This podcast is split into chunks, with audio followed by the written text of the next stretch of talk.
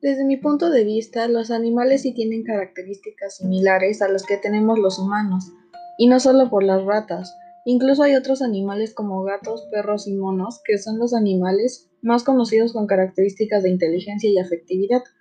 Pero si nos enfocamos en las ratas, según algunos estudios, los humanos y estos roedores tenemos muchas similitudes, y se debe a que nuestra fisiología es similar. Incluso su cerebro, si se compara con el de un humano, es hasta superado por el del roedor, ya que son más capaces de tener mayor razonamiento, a diferencia de los humanos, que nos basamos más específicamente en lo visual. Tienen una increíble habilidad de memoria y por eso es que son muy fáciles de entrenar si se los premia con algún alimento. Saben adaptarse rápidamente a un entorno nuevo, aprender lo que les gusta y lo que no, lo que tienen prohibido hacer y también las ratas que no son domesticadas pueden aprender a identificar algunos tipos de venenos y protegerse de las trampas o ratoneras. La convivencia entre los humanos y las ratas por lo general es muy efectiva, sobre todo porque estos animales no son agresivos. Se les educa a través de condicionales para que aprendan a realizar trucos y a reconocer su dueño, y luego tomarlo como un familiar.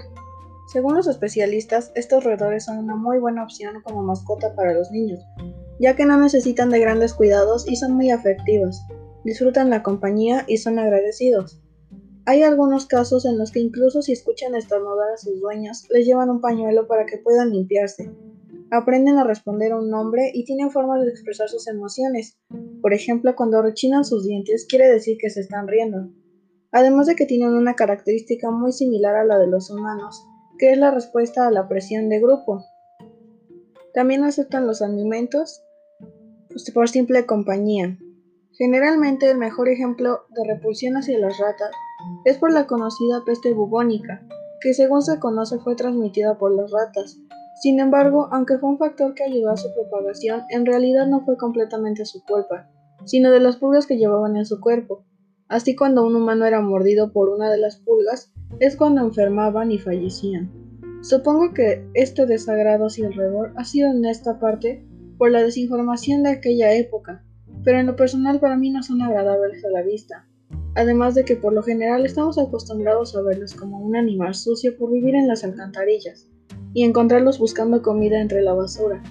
Además de que es bastante desagradable llegar a encontrarlos en los hogares robando los alimentos.